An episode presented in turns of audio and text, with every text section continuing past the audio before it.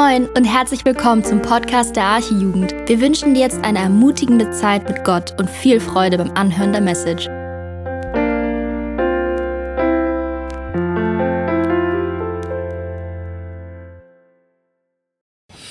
Wow, vielen Dank Nils, vielen Dank Dennis. Äh, ich freue mich, dass ihr heute da seid. Ich bin Nathanael und ähm, ja, ich freue mich über jeden, der heute zum allerersten Mal hier ist, bei uns in der Arche, in der Arche Jugend und auch über diejenigen, die schon seit langem kommen, die schon lange Teil der Arche Jugend sind. Schön, dass ihr heute hier seid, bei uns hier in der Arche in Stellingen. Und äh, ich freue mich auch ganz besonders über diejenigen, die uns auf YouTube verfolgen. Äh, wir haben den Livestream angeschaltet und es gibt, glaube ich, einige, die den Livestream heute Abend schauen. Schön, dass auch ihr dabei seid, egal ob ihr das jetzt live schaut oder im Nachhinein. Äh, vielleicht auch eine ganz interessante Info. Ihr könnt den Abend heute auch nochmal äh, im Nachhinein euch anschauen. Geht einfach auf YouTube, unser Arche-Jugendkanal. Äh, da wird der Abend für euch bleiben. Jo, vielen Dank, Nils. Ähm, schön, dass du heute da bist. Du wirst dich gleich nochmal etwas vorstellen hier für uns. Aber bevor wir damit starten, würde ich sagen, bete ich einfach mal für diesen Abend äh, und bete, dass Gott sich oft heute uns hier offenbart. Jesus, Herr, ich danke dir, dass wir diesen Jugendgottesdienst hier feiern dürfen. Ich danke dir, dass du real bist und dass wir an dich glauben dürfen. Und ich danke dir dafür, dass auch Nils an dich glauben darf. Danke, dass äh, du ihm begegnet bist und äh, da auch deine Story mit ihm geschrieben hast. Und äh, danke, dass er heute Abend auch hier ist, um uns davon zu erzählen. Und Herr, ich möchte dich bitten, dass du durch ihn sprichst, äh, dass du das, was du ihm offenbart hast, so wie du dich ihm offenbart hast, auch uns offenbarst äh, und auch uns diese Hoffnung schenkst, die du ihm damals geschenkt hast. Wir möchten dir diesen Jugendabend anbefehlen, wir möchten dich bitten, dass du ihn segnest äh, und freuen uns darauf, was du heute Abend tun wirst. Amen. Amen. Amen. Ja, cool. Nils, Schön, dich hier. Oh. Schön, dich hier willkommen heißen zu dürfen. Ähm, und ich dachte, vielleicht erzählst du zu Anfang einfach mal, wer du bist, äh, wo du herkommst und stellst dich so ein bisschen uns vor. Ja, ich bin Nils Petersen. Ich bin 38 Jahre alt, komme aus Flensburg und ähm, ja, bin verheiratet, mit der wundervollsten Frau und habe die zwei süßesten Kinder. nice, cool. Ja, und ähm, du hast auch ein bisschen Fußball gespielt, so, ne? Das war auch. Wie bist du so aufgewachsen? Ich bin in einem sehr, sehr liebevollen, guten Elternhaus groß geworden. Also vielleicht ganz anders äh, von der Story, die man jetzt gleich noch hören wird, als viele andere. Ähm, ich bin Einzelkind, es hat irgendwie nicht für mehr gelangt. Also haben meine Eltern ihre ganze Liebe in mich reingesteckt. Und ähm, ja, ich, es ging eigentlich ganz gut los. Ich ähm, bin irgendwie nach der Grundschule dann auch aufs Gymnasium gekommen, auch wenn die Noten nicht die besten waren. Ich habe äh, früh angefangen, Fußball zu spielen, war echt ein guter Kicker, ein Sturmtalent kann man fast sagen. Ich habe in der Auswahl gespielt, Schleswig-Holstein-Auswahl. Also es ging eigentlich erst ganz gut los. Ja, cool. Ähm, ich glaube, die meisten von uns haben den Flyer gesehen vom, Hope Dealer, äh, vom Dope Dealer zum Hope Dealer. Oh, oh. Ja, andersrum wäre echt äh, mistig. Sorry, ich hoffe, das Kein Problem, alles gut. Vom ja. Dope Dealer zum Hope Dealer, äh, was ja schon ein bisschen erahnen lässt. Ähm, da gab es auch noch eine andere, einen anderen Teil in deiner Geschichte. Erzähl doch mal, wann hattest du das allererste Mal irgendwas mit Drogen zu tun? Wie kamst du damit in Kontakt? Ja, das ging leider auch sehr früh los, ähm, irgendwie so mit 14, 15 um den Dreh. Ähm, viele auf meiner Schule haben dann irgendwie Gras geraucht und ich habe irgendwie jeden, jede Faxen habe ich natürlich gleich mitmachen müssen. Und ähm, mit den Leuten, mit denen ich auf der Schule war, die hatten aber nicht so die Möglichkeit, irgendwie an das Zeug ranzukommen. Ich hatte die Möglichkeiten über ein paar Kontakte und ähm, ja, habe dann erstmal den Jungs auf meiner Schule Sachen mitgenommen, habe dann aber schnell gesehen, dass man da eine müde Mark mit verdienen kann. Das war noch Mark, so lang ist das schon her. Ähm, genau, und so ging eigentlich dann auch die Karriere auf der schiefen Bahn los. Krass. Mhm. Ja, und ähm, du hast ja erzählt, du bist eigentlich in einem sehr behüteten Elternhaus aufgewachsen. Was hat dich dann angetrieben, diesen Weg weiterzugehen? Ja, ähm, erstmal so wahrscheinlich die Abenteuerlust und äh, einfach die ganzen Sachen mitzumachen und man hat auch erstmal gar nicht so darüber nachgedacht, jetzt das dicke Geld damit zu machen. Man hat ein bisschen Taschengeld damit verdient. Ähm, aber man war schon auch irgendwie angetrieben von der Musik, die mich damals schon gecatcht hat. Ähm, ich bin äh, 1993 äh, habe ich äh, Snoop Dogg, äh, ich weiß nicht, wer den Song noch kennt, What's My Name, ähm, bei MTV gesehen und ich war zehn Jahre alt und war voll geflasht davon und wusste so, okay, das ist meine Musik und bin voll auf diesen Hip-Hop-Film gekommen, habe dann auch äh, diese ganzen Sachen gehört, ob's Tupac, Biggie, die ganze Bandbreite durch und was man teilweise auch in dieser Musik hört, in diesem weltlichen Hip-Hop, ist natürlich auch Verherrlichung von, von Drogen und ähm, auch äh, Drogen zu nehmen und zu verkaufen etc.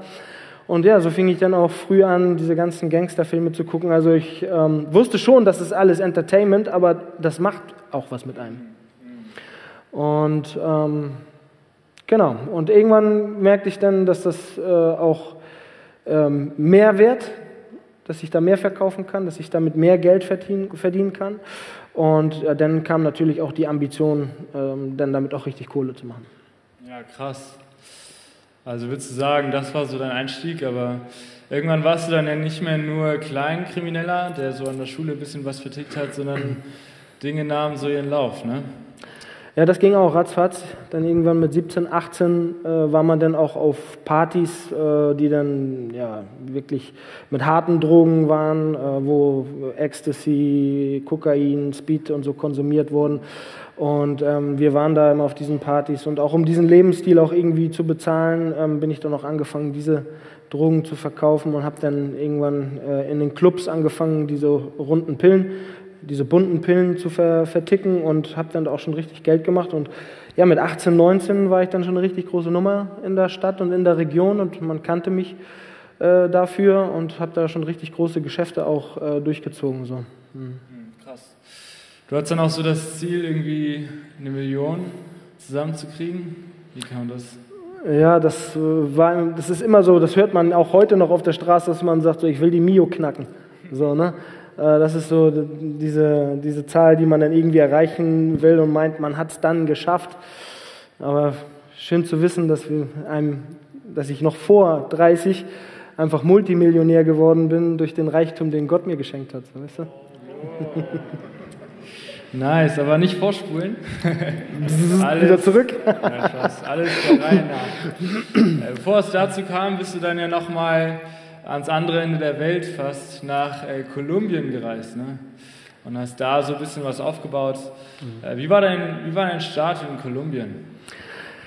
Ja, ähm, ich bin überhaupt nach Kolumbien geflogen. Die Motivation war, äh, die erste Motivation war meine Ex-Freundin damals, die ich kennengelernt hatte. Die zweite Motivation war dann auch irgendwie eine Quelle dort äh, zu machen und ähm, ja, irgendwie ja, das Geschäft, was ich vorher sowieso gemacht habe, schon ein bisschen größer zu machen und internationaler zu machen. Und ja, so bin ich nach Kolumbien geflogen, habe meine Ex-Freundin dort besucht und habe dann auch ziemlich schnell Männer kennengelernt, die tief verwurzelt waren in kartellähnlichen, ähm, paramilitärischen Strukturen und ähm, ja, plötzlich habe ich mich mittendrin in einer Welt wiedergefunden, wo ein Leben keinen Wert hat, ähm, wo Menschen so schnell draufgehen und ähm, alles wegen diesen Drogen und alles wegen diesem Geld. Ne? Ja, krass. Und in Kolumbien war dann, es gab 2010 so eine Party, mhm. ähm, die dein Leben sehr verändert hat. Ja. Erzähl doch mal, äh, was, was ging da ab? Ja, ähm, also ich bin äh, erstmal in Bucaramanga gewesen wegen meiner Ex-Freundin und das ist eine kleinere Stadt, 500.000 Einwohner. Als das mit ihr auseinandergegangen ist, bin ich in die nächstgrößere Stadt nach Medellin gezogen. Vielleicht kennt man das aus den Serien von Narcos. Medellin ist, glaube ich, jedem bekannt. Ähm, und habe dort einen Club aufgemacht, Ich habe also auch wirklich ein bisschen Geld machen können so und habe dann einen Club dort aufgemacht. Und das ging dann aber alles ganz schnell in die, in die Brüche, äh, habe ziemlich viel Geld auf einem Schlag verloren in allen möglichen Sachen und ähm, bin dann auch äh, irgendwie ganz äh, abgestürzt und habe viel Drogen selber konsumiert. Und es gab 2010 eine Party in einer Finca, also Finca ist so eine Landranch in den Bergen in Kolumbien, in einem Vorort von Medellin waren wir dort. Ich war da mit ein paar Freunden, haben viele Mädels dabei gehabt, haben eine sehr exzessive Drogenparty dort über zwei, drei Tage gefeiert und waren wirklich alle schon komplett durch. Es sind auch immer irgendwie Leute hingekommen, Freunde von dem, Freundinnen von der und, und so weiter und so fort. Das war so ein Kommen und Gehen. Und irgendwie kam dann diese Szene, es war auch wirklich alles wie so ein Film ähm, für mich, auch wahrscheinlich durch die ganzen Drogen, die ich intus hatte. Ähm, ich stand dort am Pool und äh, da standen dann zwei Typen, die mich die ganze Zeit so im Visier hatten.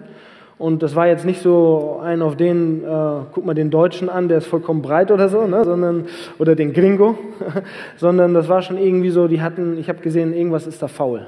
So, und ich bin dann auf die zugegangen und als ich auf die zugegangen bin, in, in, in kürzerem Abstand, habe ich gehört, wie der eine zu dem anderen gesagt hat, Sacca la pistola y dale bala. Also was so viel bedeutet wie, zieh die Pistole und erschieß ihn. Und äh, ich wollte nicht gucken oder nicht warten, ob das wirklich passiert, sondern ich habe meine Stürmerqualitäten ausgepackt und bin den Berg runter. Ja, ja, genau. Äh, bin den Berg runtergelaufen. Es gab nur eine Straße, diesen Berg hoch, die bin ich runtergelaufen und hörte dann, wie die mich auf einem Motor, auf dem Motorrad kamen, die hinter mir her und habe dann gehört, wie die wirklich äh, und es gab wie, wie gesagt nur den einen Weg runter. Ich habe mich also an so eine Brücke eine Brücke gehängt. Da ging es dann irgendwie acht Meter in die Tiefe und ich dachte dann, okay, ich werde hier heute nicht mit einer Kugel im Kopf sterben ähm, und habe mich dann fallen lassen und habe mir bei der Landung äh, beide Füße gebrochen und bin dann weitergekrabbelt in eine, über einen Zaun rüber in eine andere Finca. Da kam dann gleich äh, die Besitzerin raus und ja, hat Polizei und äh, Krankenwagen ähm, gerufen und äh, ja, ich weiß, dass der Teufel dort meine Seele holen wollte, aber unser gnädiger Herr hat das nicht zugelassen. Amen. Amen. Und du kamst dann ins Krankenhaus da in Kolumbien, ne? Ja. Und dann auch in ein Krankenhaus hier in Deutschland, kurze Zeit später. Mhm. Und warst dann erstmal wieder hier in Flensburg und das mhm. Abenteuer Kolumbien war sozusagen vorbei. Ja, hätte man denken sollen, ne? Aber ich bin ein ziemlicher Dickschädel. ähm, also ich, ich lag ungefähr zwei Wochen in Medellin in einer Klinik, wurde auch da operiert. Also dank dort wirklich an die Chirurgen vor Ort. Richtig gute Leistungen haben die da gemacht, haben meine Füße wieder fast zurechtgeflickt. Ähm, und dann wurde ich, ähm, ja, ADAC muss ich auch nochmal nennen. ADAC hatte ich zum Glück eine Auslandsversicherung gemacht. So, keine Werbung, aber die gelben Engel waren da wirklich da und die haben einen Arzt und einen Krankenpfleger rübergeschickt. Die waren eine Woche in Medellin und haben geguckt, ob ich flugfähig bin. Und äh, haben mich dann, als es soweit war, auch dann äh, mit mir zusammen sind die rübergeflogen nach Deutschland. Dann bin ich ins Krankenhaus gekommen in Flensburg, da lag ich ungefähr einen Monat. Und ähm, dann war ich noch drei Monate im Rollstuhl und als ich dann so die ersten Schritte aus dem Rollstuhl wieder machen konnte, so normal gehen konnte, äh, war mein erster Weg ins Reisebüro. Ich habe ein Ticket nach Medellin gekauft. Krass. Die Not war einfach noch nicht zu groß. Ja. Ähm, an dieser Stelle, die Geschichte hört nicht auf. Aber wenn ihr zwischendurch, das wollte ich eigentlich am Anfang sagen, jetzt machen wir es zwischendrin, wenn ihr zwischendurch merkt, ihr habt irgendwelche Fragen, die ihr Nils nachher stellen wollt, wir machen hier gerade so ein bisschen, Nils erzählt seine Geschichte, aber nachher wollen wir noch eine Interviewzeit haben, wo wir über eure Fragen reden.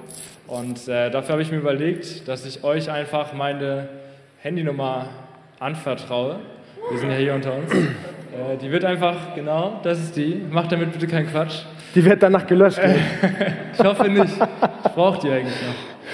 Also ich vertraue euch da. Wenn ihr Fragen habt, was ihr Nils fragen wollt, was vielleicht jeden interessieren könnte, dann schickt einfach jetzt während dieser... Ja, ich werde direkt angerufen, ey. ich sehe wer das hier war. Ähm, dann schickt eure Fragen an meine Handynummer und äh, wir werden dann nachher noch so eine kleine Interviewzeit haben, äh, wo wir über eure Fragen reden. Genau. Aber jetzt erstmal weiter. Reisebüro, zurück in Kolumbien. Ja. Und wie ging es dann in Kolumbien weiter? Ja, wieder so, wie ich aufgehört hatte. Ne? Wieder weiter ähm, im Business, weiter äh, gehasselt. Ähm, ich hatte einen Partner äh, drüben noch vor der äh, Zeit, also vor dem Attentatversuch, der wurde erschossen und ich habe mit seinem Partner weitergemacht. Und ähm, ja, ich habe dann neue Kontakte gemacht mit Männern von der Küste und ähm, wir wollten dann ein größeres Ding durchziehen. Er wollte, er musste, mein Partner musste investieren, weil ich halt noch kein Geld äh, richtig gemacht hatte. Er kam nach Medellin geflogen, er kam auch von der Küste, ähm, kam nach Medellin geflogen, sagte mir nur, wir treffen uns um 19 Uhr in dem und in Hutas, kann ich ja so sagen, in Hutas, ne, in so einem Restaurant, in dem Park, wo ich auch meine Disco hatte vorher.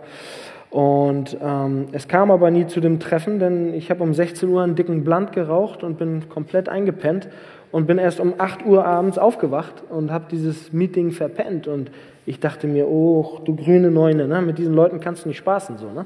Das ist so, das ist nicht so, ich habe verschlafen oder so, das zieht da nicht bei denen. Ne? Die, die Paranoia ist einfach viel zu groß. Das, das, da irgendwie sowas. Und ähm, ich habe versucht, ihn anzurufen, Handy war aus, ich habe versucht, ihm zu schreiben. Ähm, die Nachrichten sind nicht reingekommen und ich bin dann hingefahren, da war dann aber auch keiner mehr da. Bin ich wieder nach Hause gefahren. Am nächsten Morgen, so sehr früh, gegen acht, hat mein Telefon geklingelt, eine Nummer, die ich nicht kannte, und äh, das war seine Frau, die mit heulender Stimme dann gesagt hat, er wurde gekidnappt.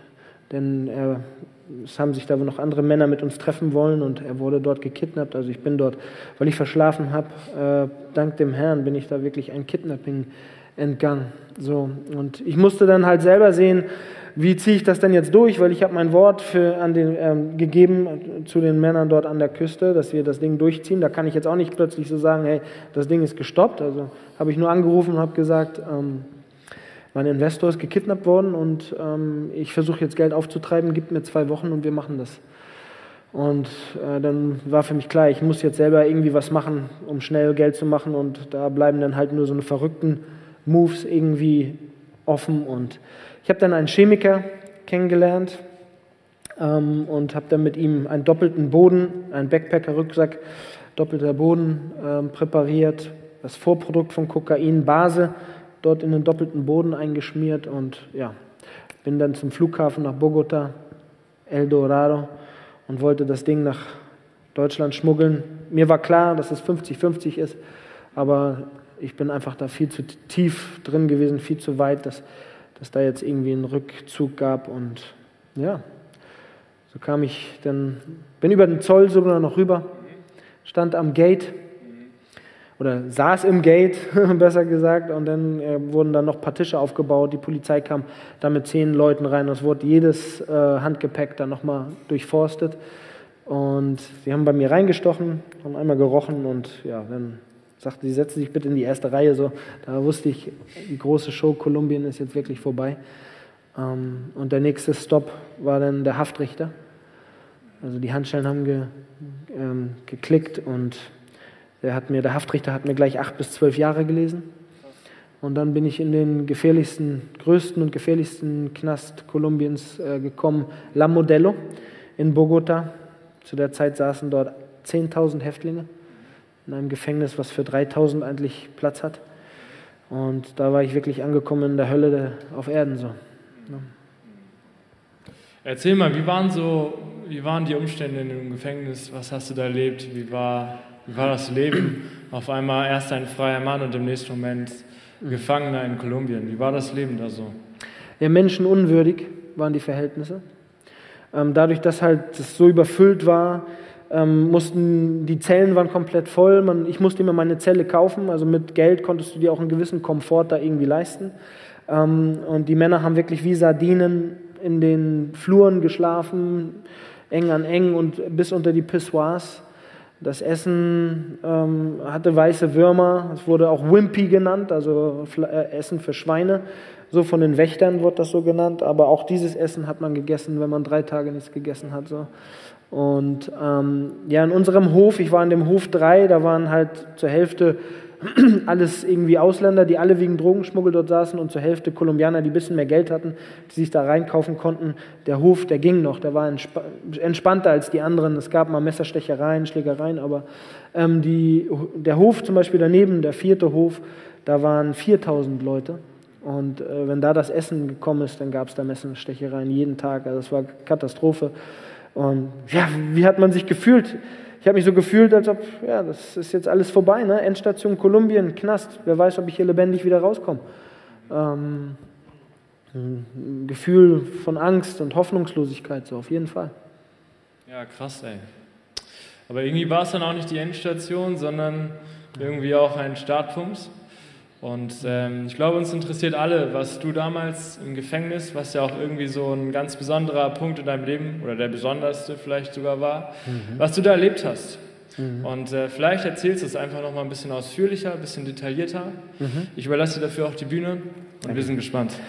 Ja, ähm, es war dann so den einen Tag, das war in den ersten zehn Tagen muss das gewesen sein. Ähm, wir mussten jeden Morgen wurden wir gezählt. Wir mussten auf den Gefängnishof gehen und wurden in Fünferreihen gezählt, so nach dem Motto, ob auch alle die Nacht überlebt haben. Und es war so um 6 Uhr morgens, danach gab es schnell das Frühstück in die Hand und dann konnte man Aktivitäten nachgehen. Es gab auch zum Beispiel zwei Gottesdienste, zwei Räume, die immer gerammelt voll waren. Einmal ein für Kolumbien typisch halt ein römisch-katholischer Gottesdienst, aber es gab auch einen evangelischen Gottesdienst. Und in den ersten Tagen dort, in den ersten zehn Tagen, irgendein Tag davon, ich weiß nicht mehr ganz genau, welcher das war, aber ich stand in der Reihe, in der Fünferreihe bei der Zählung und ich habe so einen innerlichen Drang gespürt, in den evangelischen Gottesdienst reinzugehen. Und diesem Drang bin ich nachgegangen und habe mich dort in die hinterste Reihe gestellt. Ein Mithäftling hat gepredigt, jeden Tag, sehr treu hat er dort gepredigt. Und ich habe das erste Mal in meinem Leben ähm, das Evangelium von Jesus Christus gehört und auch verstanden. Und ich habe das Ehrlichste getan, was man tun kann. Ich bin auf die Knie gegangen und habe gesagt, Jesus, wenn es dich wirklich gibt, bitte dann komm in mein Leben und rette mich, hilf mir. Und er hat es getan und hat alles neu gemacht. Und ich möchte, bevor ich jetzt diese dieses Wort mit euch teile, noch einmal kurz beten und möchte dann, ja, lieber Vater, ich danke dir dafür, dass du dieses Privileg, Privileg gibst, dass ich heute hier stehen darf und dein Wort verkündigen darf. Ich danke dir dafür, dass du alles neu gemacht hast und dass deine Gnade so groß ist. Und ich bitte dich jetzt auch, dass du diese Predigt leitest, dass es zu deiner Ehre ist, dass du dich verherrlichst und dass es zum Segen dient für jeden, der es jetzt hört. Bitte breche Herzen auf und lass neues Leben entstehen, o oh Herr. Das bitte ich dich in dem Namen Jesu. Amen.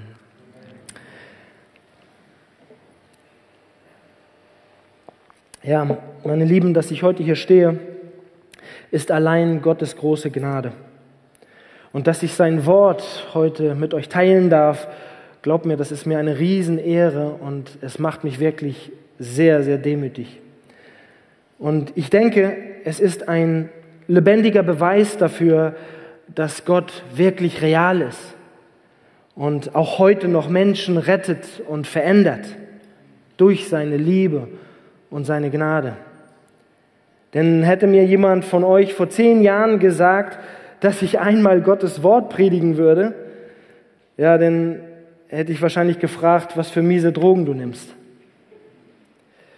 Denn ihr habt es ja gerade im Interview auch gehört, mein Leben sah vor zehn Jahren noch ganz anders aus. Viele, die meinen Wandel mitbekommen haben, sagen sowas wie Respekt vor dir, dass du dein Leben so verändert hast. Und ich kann das wirklich nur abweisen, denn ich weiß, dass ich hier heute als ein veränderter und erneuerter Mensch stehe das ist allein Gottes souveränes Wirken an meinem Leben. Ich habe keinen Anteil daran gehabt. Ich habe dazu nichts dazu gesteuert. Und deswegen möchte ich auch Gott allein die Ehre geben und auf Jesus Christus zeigen. Denn er ist es, der mich verändert hat. Und heute Abend bin auch nicht ich die Hauptperson.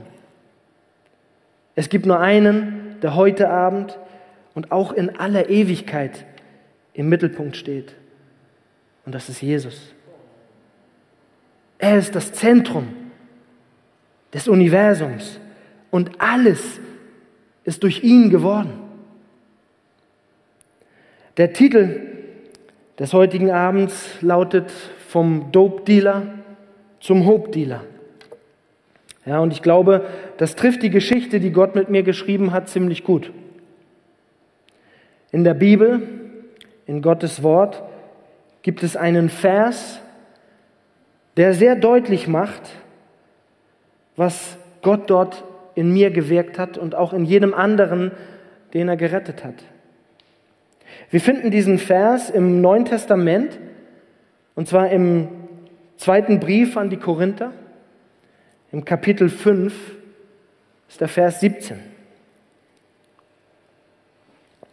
Da steht geschrieben, darum ist jemand in Christus, ist er eine neue Schöpfung. Das Alte ist vergangen. Siehe, es ist alles neu geworden. Und ich möchte mir mit euch drei Punkte angucken. Der erste Punkt in Christus. Was bedeutet es, in Christus zu sein? Der zweite Punkt, eine neue Schöpfung.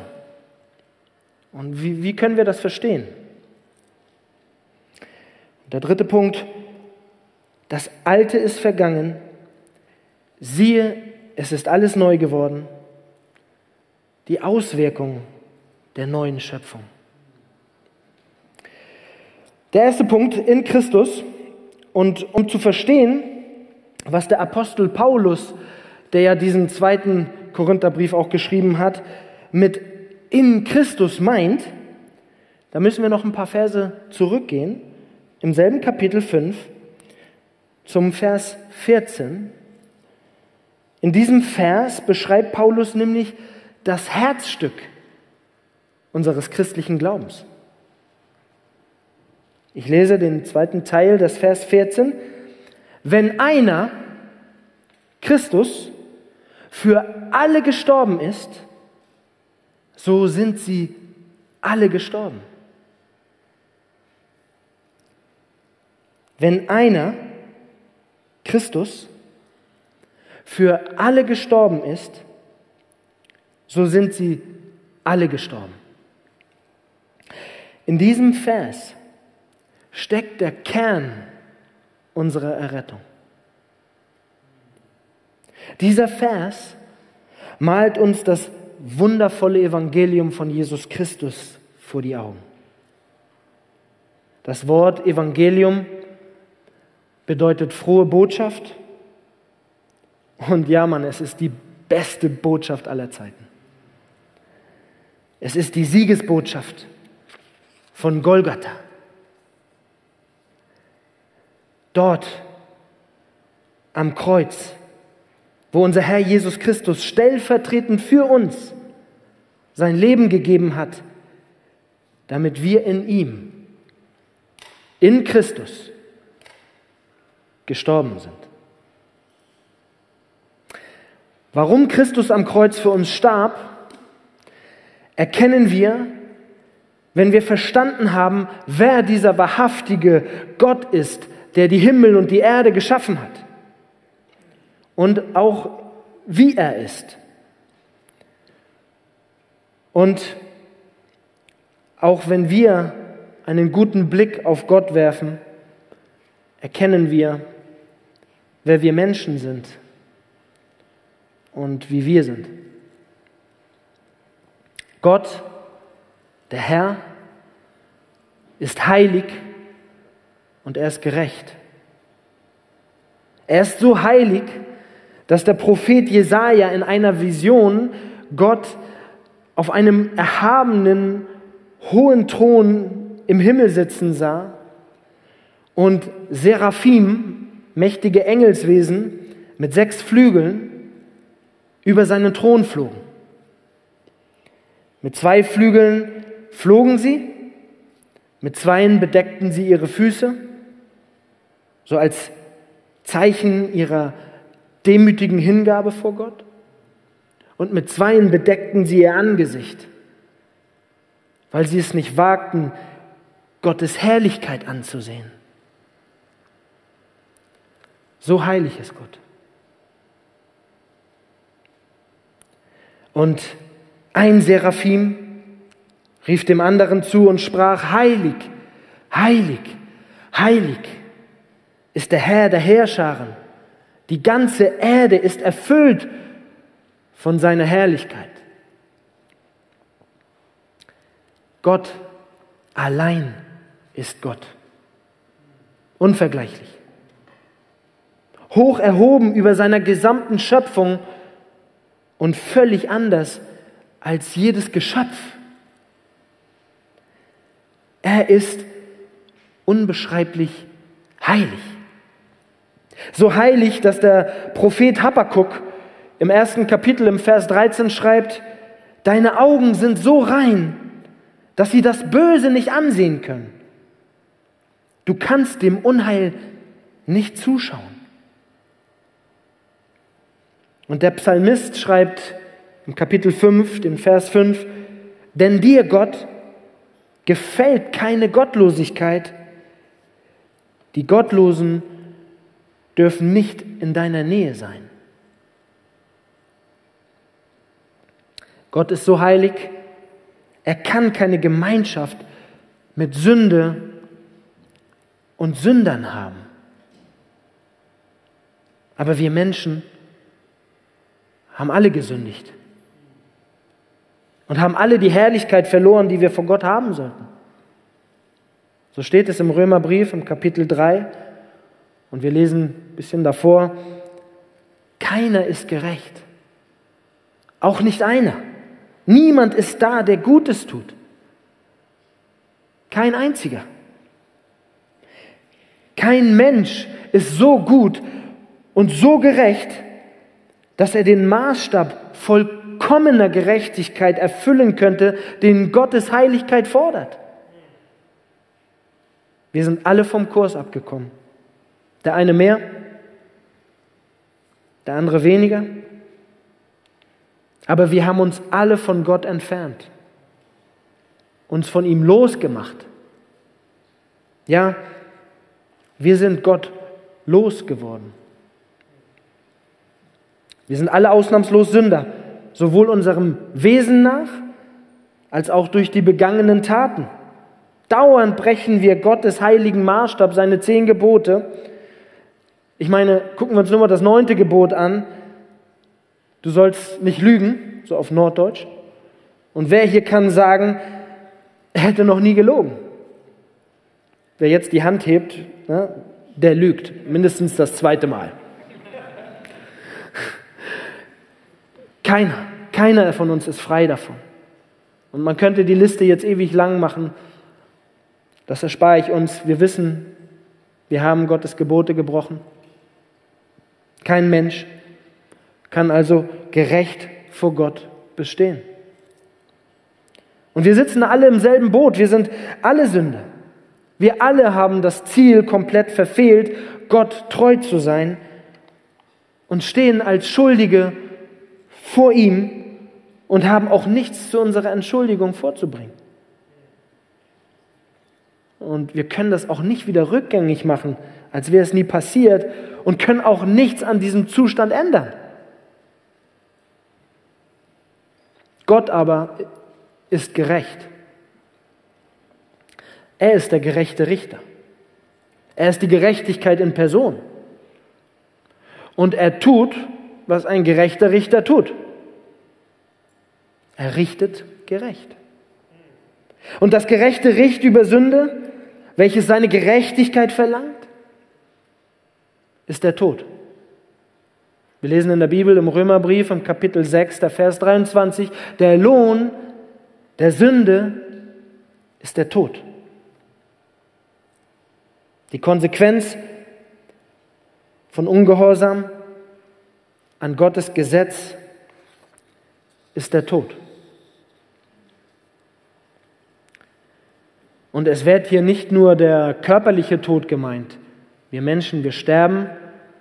Ja, der Fluch der, der, des Todes, der durch die Sünde über uns gekommen ist, steht über uns. Dieser Vers meint vielmehr den geistlichen Tod. Denn Gott ist Geist. Und um Gemeinschaft mit Gott zu haben, muss unser Geist lebendig sein. Aber wir Menschen, sagt uns die Bibel, sind geistlich tot durch die Übertretung, weil wir durch die Sünde getrennt sind von einem heiligen Gott. Das ist, was Sünde tut. Sie trennt uns von Gott. Und wenn der Mensch in diesem geistlich toten Zustand, getrennt von Gott durch die Sünde, sein Leben verliert, wird er für alle Ewigkeit getrennt sein von Gott. Das ist die ewige Trennung von Gott, die ewige Verdammnis, und zwar an dem Ort, den die Bibel Hölle nennt. Das ist der Preis der Sünde. Und alle Menschen laufen von Geburt an direkt darauf zu. Wir haben alle ein Riesenproblem. Vielleicht sitzt du heute hier und magst vielleicht meinen, an Hölle und sowas, das glaube ich nicht. Es ist ganz egal, ob du daran glaubst oder nicht, denn nicht daran zu glauben ändert nicht die Tatsache, dass sie existiert. Es ist ungefähr so, als wenn du in einem abstürzenden Flugzeug sitzt und sagst, ich glaube nicht an Erdanziehungskraft. Das wird aber den bösen Aufprall, den es geben wird, nicht verhindern. Die Hölle ist real. Ist auch kein Spaß. Gottes Gericht ist todesernst. Und wir sagen schnell mal sowas wie, only God can judge me, also nur Gott kann mich richten. Vergessen aber dabei, dass er das wirklich einmal tun wird. Gott wird diese Welt gerecht richten. Und wir alle stehen wegen den Sünden, wegen unserer Sünden unter diesem Gericht und unter seinem Zorn. Wir sind verloren. Wir alle benötigen Rettung. Der Mensch kann sich aber auch nicht selbst retten.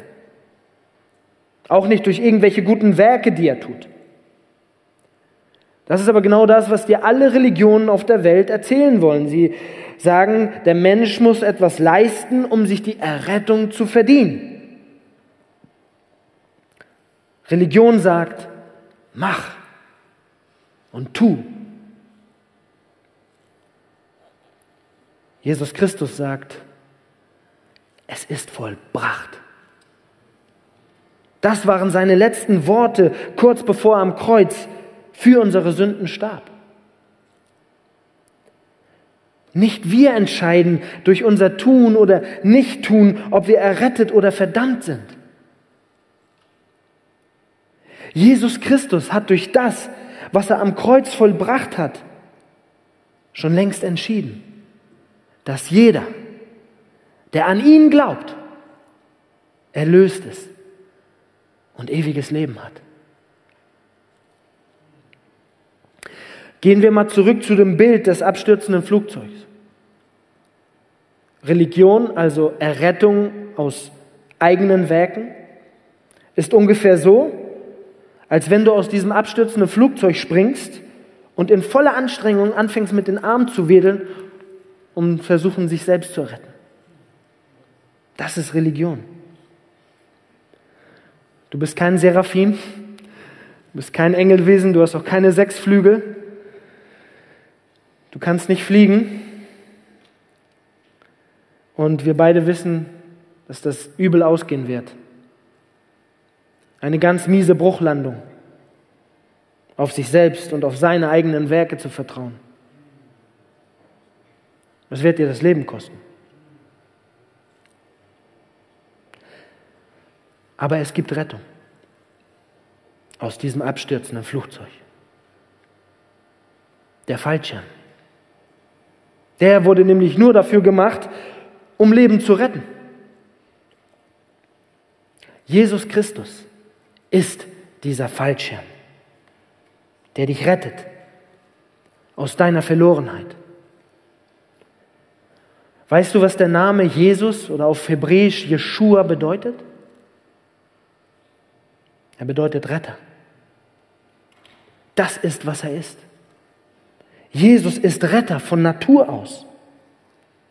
Und wenn du auf ihn vertraust, so wie, die, so wie du auf einen Fallschirm vertrauen würdest, wenn du aus einem abstürzenden Flugzeug springst, dann trägt er dich in das Leben, in das ewige Leben.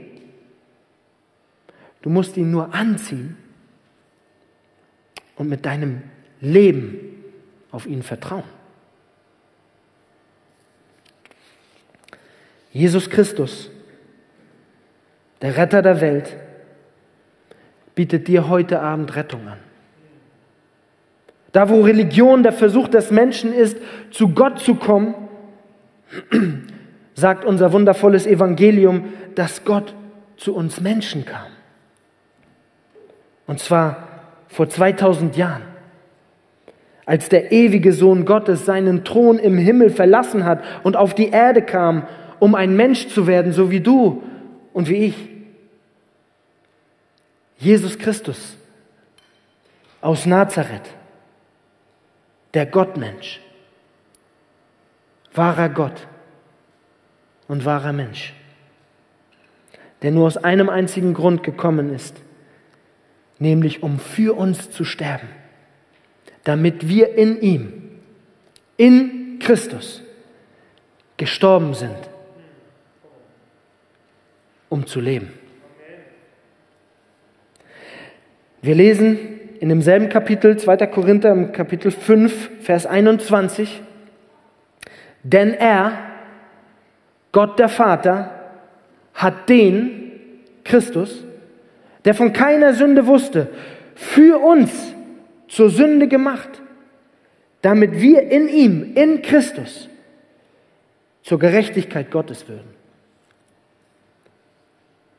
Jesus Christus der sündlose Sohn Gottes, der von keiner Sünde wusste, wurde für uns zur Sünde gemacht. Dank seiner großen Gnade ließ Gott der Vater seinen Sohn als Stellvertreter am Kreuz sterben, wo er die Strafe für die Sünden derer trug, die an ihn glauben. Der Zorn Gottes erging komplett über Jesus. Und so wurde die gerechte Forderung des Gesetzes Gottes erfüllt, für die Jesus starb. Die Forderung der Sünde, haben wir gelesen, ist der Tod. Wir selbst hätten diese Forderung nicht begleichen können. Denn wenn wir selbst mit dem Tod den Lohn unserer Sünde bezahlen, dann ist vorbei. Wir können mit unserem Tod niemanden retten. Wir können uns nicht mal selbst retten mit unserem Tod. Es musste also ein makelloses, perfektes Opfer her Halt jemand, der eben nicht mit dem Virus Sünde kontaminiert war. Und so bezahlte Jesus Christus, der einzige Mensch, der ohne Sünde war, mit seinem Leben unsere Schuld, die wir niemals hätten bezahlen können. Und so versöhnte er uns mit unserem Vater im Himmel und hat Frieden gemacht. Jesus gab das vollkommene Opfer am Kreuz. Und er lebte das vollkommene Leben, das keiner von uns leben konnte. Er war als einziger ohne Sünde und war in allem gerecht. Christus war der einzige Mensch, der den Maßstab der vollkommenen Gerechtigkeit, die Gottes Heiligkeit forderte, auf Punkt und Komma erfüllt hat. Wir lesen im Römerbrief vom Kapitel 10, Vers 4, denn Christus ist das Ende des Gesetzes zur Gerechtigkeit für jeden, der glaubt. Er ist die Vollendung, die Erfüllung des Gesetzes. Aber ich denke, dass der Apostel Paulus noch etwas anderes sagen möchte mit diesem Vers. Schauen wir mal auf die zweite Hälfte des Verses. Da zeigt Paulus nämlich, was er wahrscheinlich wirklich sagen will, nämlich dass Glaube an Christus als Herrn und als Retter beendet die vergebliche Suche des Sünders nach Gerechtigkeit durch seine eigenen Versuche in eigener Kraft das Gesetz zu halten, um sich so selbst zu retten.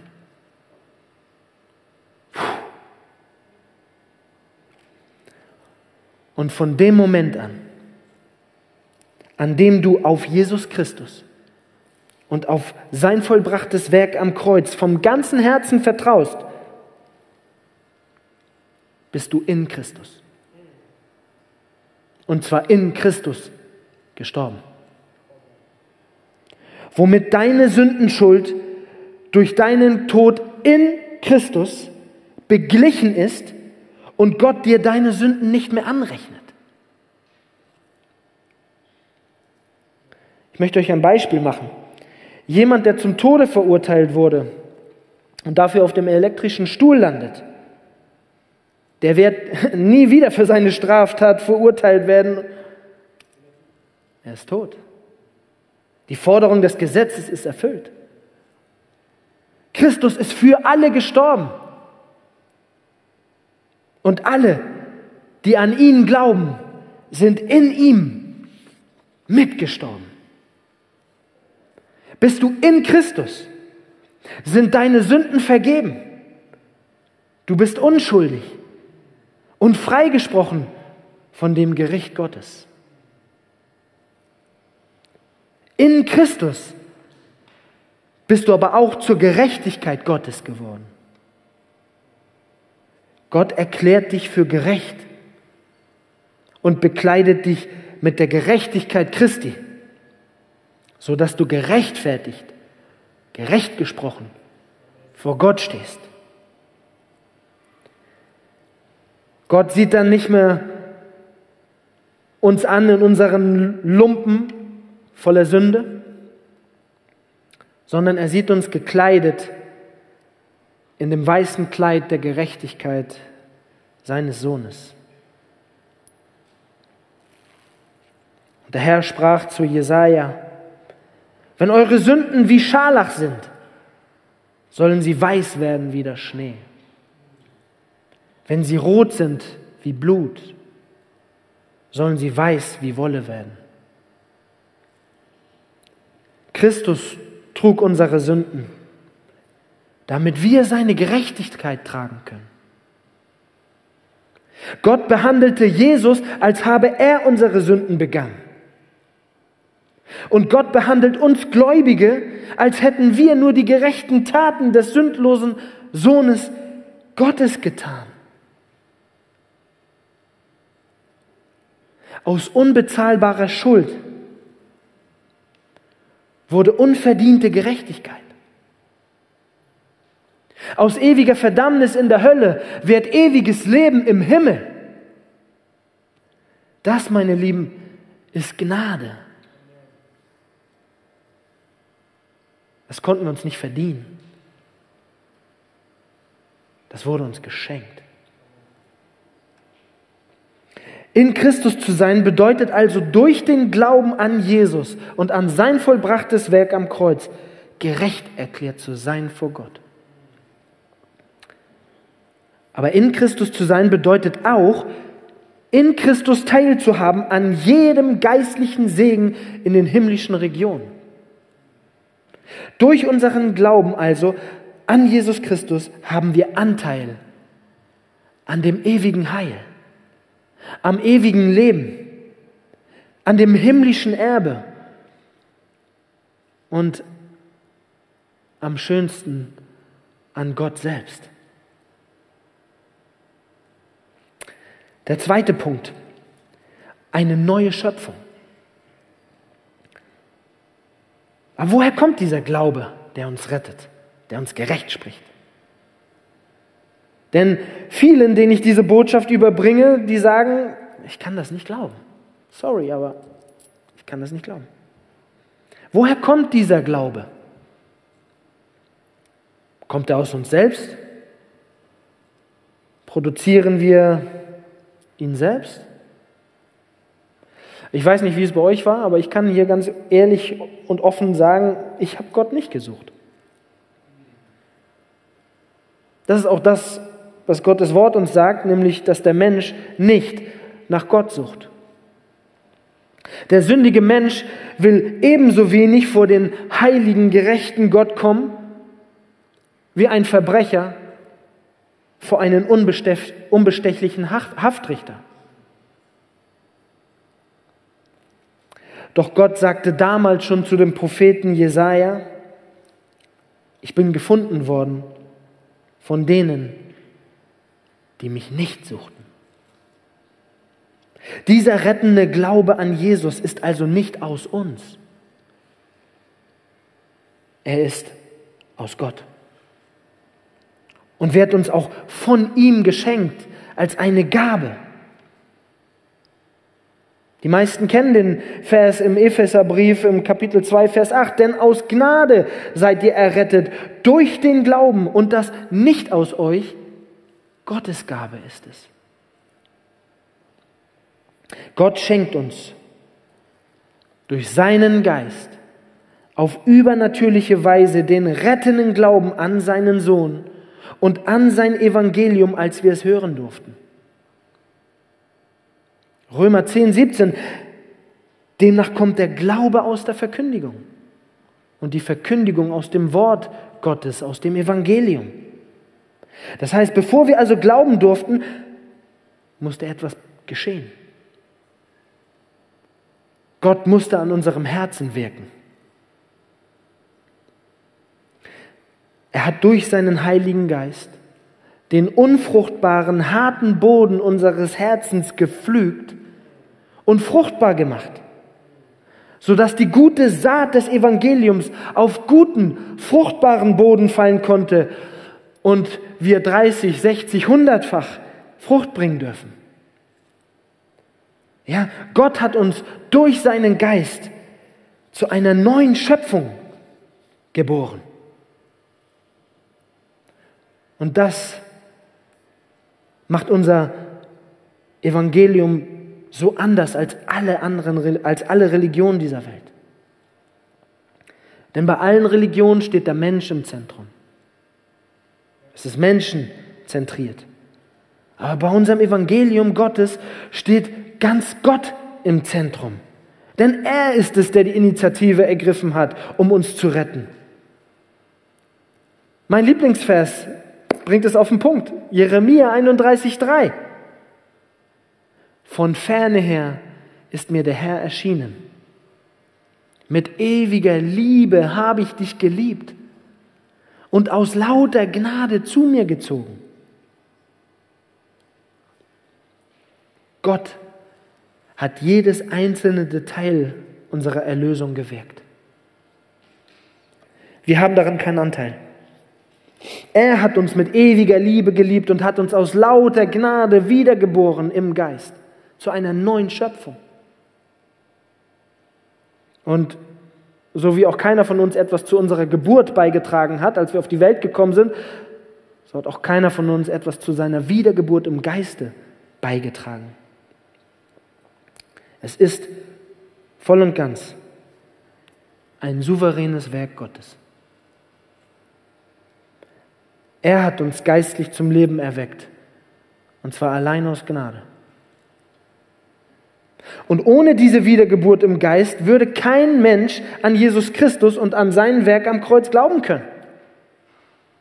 Es ist der Geist Gottes, der uns die Gnade in Wahrheit erkennen lässt. Denn der natürliche Mensch, der kann Gott und sein Evangelium nicht erkennen. Wie auch, er ist tot. Ein Toter kann weder hören noch sehen.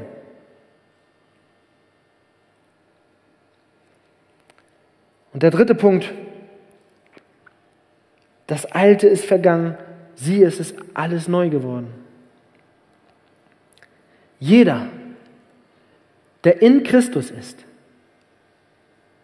wird eine neue Schöpfung. Und dieser neuen Schöpfung hat Gott die Ohren geöffnet, um das Evangelium zu verstehen und die Augen geöffnet, um die Herrlichkeit des Kreuzes zu sehen. Der alte Mensch des Gläubigen ist mit Christus gekreuzigt. Der alte Mensch ist abgelegt worden und der neue Mensch, die neue Schöpfung, angezogen. In meinem Fall ist aus mein alter Rappername Dirty, ist aus Dirty, dem Dope-Dealer, der ist mit Christus gekreuzigt worden und gestorben. Er ist vergangen. Er ist Vergangenheit. Nicht mehr die aktuelle Realität. Und mit dieser 180 Grad Umwandlung in meinem Leben hat sich alles verändert. Das Alte ist vergangen. Siehe, es ist alles neu geworden. Die alten Wertesysteme, Prioritäten, die ich gesetzt habe, Überzeugungen und Ideologien, die ich hatte, Vorlieben und auch die Pläne, die ich hatte, gehören der Vergangenheit an. Dinge, die ich vorher geliebt habe, habe ich komplett über Bord geworfen. Denn Gott hat mir neue Wünsche, neue Vorlieben, neue Wahrheiten geschenkt. Und jetzt sehne ich mich nach nichts mehr, als Gott wohlgefällig zu leben und gehorsam zu sein, seinem Wort gehorsam zu sein. Und Mann, es betrübt mich, wenn es mal nicht so gut klappt. Und das kommt so häufig vor. Vorher war mir sowas völlig egal. Das ist es jetzt nicht. Überhaupt nicht. Und diese neue geistliche Wahrnehmung ist eine beständige Realität in meinem Leben. Jetzt lebe ich nicht mehr für zeitliche, vergängliche Dinge, sondern für die Ewigkeit. Vorher war meine Sicht auf die Dinge begrenzt, auf meinen kleinen Kosmos. Jetzt lebe ich mit Perspektive Ewigkeit.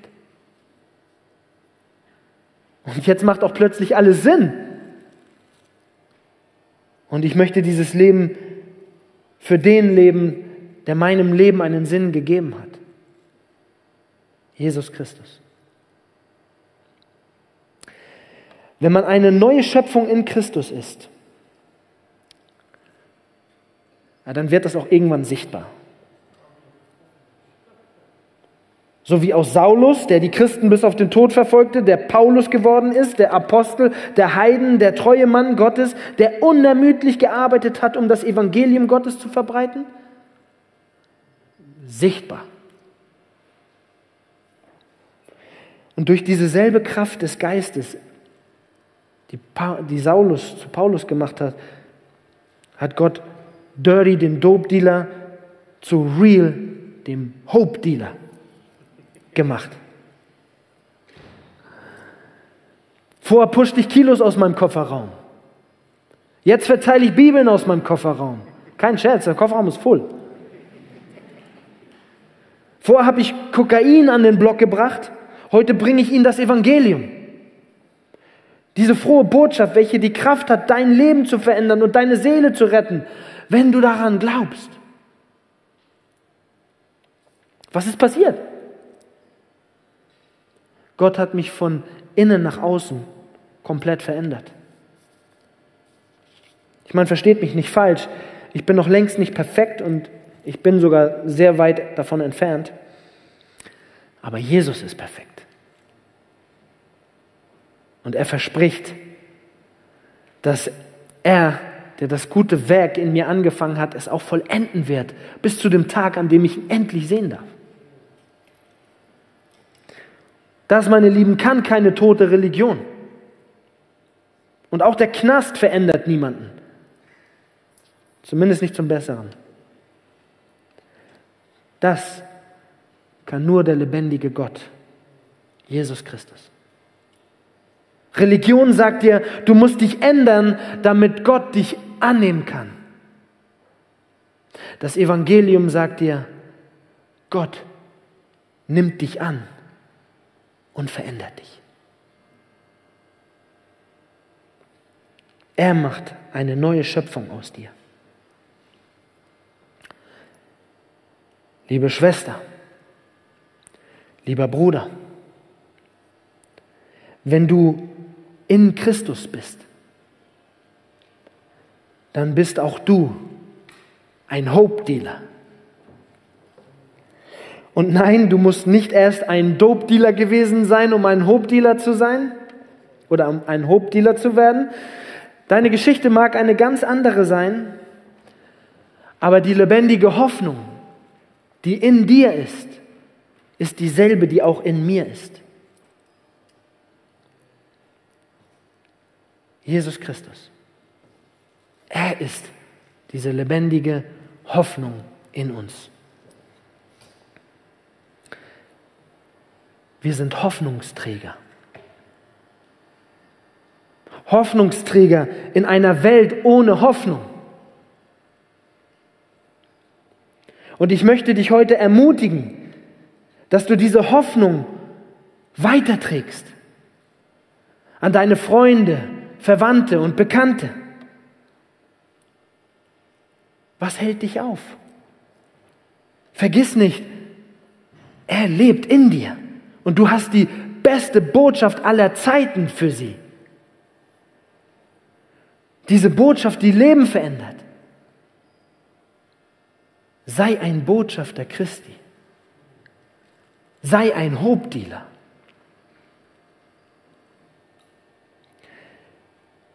Und wenn du nach all dem, was du heute gehört hast, auch gerne diese lebendige Hoffnung in dir tragen möchtest, auch gerne Jesus Christus in deinem Herzen haben möchtest, weil du dir da nicht sicher bist, ob das schon geschehen ist, dann bitte ihn vom ganzen Herzen, dass er in dein Herz einzieht mit seinem Geist und auch in deinem Leben alles neu macht. Gott bietet dir heute einen neuen Weg an. Das heißt, zieh die Handbremse, mach ein U-Turn eine 180 Grad Kehrtwende. Kehre ab vom falschen Weg, von deinem eigenen Weg. Noch ist es nicht zu spät. Und kehr heim zu deinem Vater im Himmel, der dich geschaffen hat. Denn er wartet schon auf dich mit offenen Armen. Und er wird auch nicht meckern und motzen. Er wird zu dir laufen und wird dich küssen und wird das heftigste Fest feiern. Lass die Vergangenheit hinter dir und starte heute einen Neuanfang mit Jesus Christus. Und ich bitte dich, lass dich versöhnen mit Gott durch Jesus. Ich würde jetzt noch gerne beten und würde euch bitten, dass ihr dabei aufsteht, wer kann.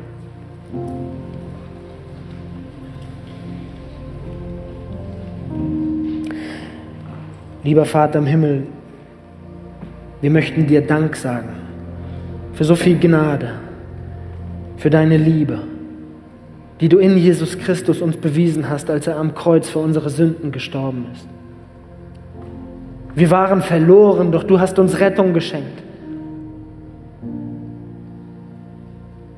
Danke für so viel Barmherzigkeit, du Herr.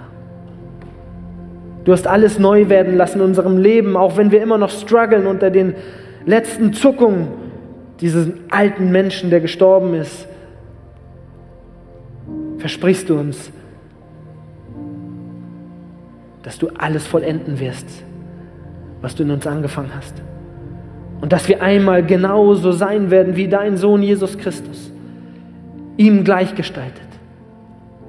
Oh Herr, und deswegen ist unsere, unser Gebet heute bitte, lass deinen Sohn Jesus in uns mehr und mehr Gestalt gewinnen. Wir geben uns dir ganz hin, oh Herr. Wir brauchen dich. Du bist alles, was wir haben, Jesus. Ohne dich haben wir nichts. Oh Herr, und wir möchten bitten, dass du deinen Geist ausgießt.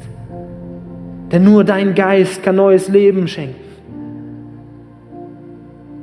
Oh Herr, schenk neues Leben heute hier. Brech dieses harte, unfruchtbare Herz auf und schenk neues, fruchtbaren Boden, sodass diese Saat des Evangeliums, die heute gestreut wurde, auf guten, fruchtbaren Boden fällt und aufgehen kann. Schenk du heute neues Leben, o oh Herr. Lass neue Schöpfungen werden. Nur du kannst es. O oh Herr, wir danken dir dafür. Denn du bist treu und gerecht. Und dir gebührt all die Ehre. Denn du hast alles gewirkt in uns und wirkst alles. Dir geben wir Preis und Lob von Ewigkeit zu Ewigkeit. Danke. Amen.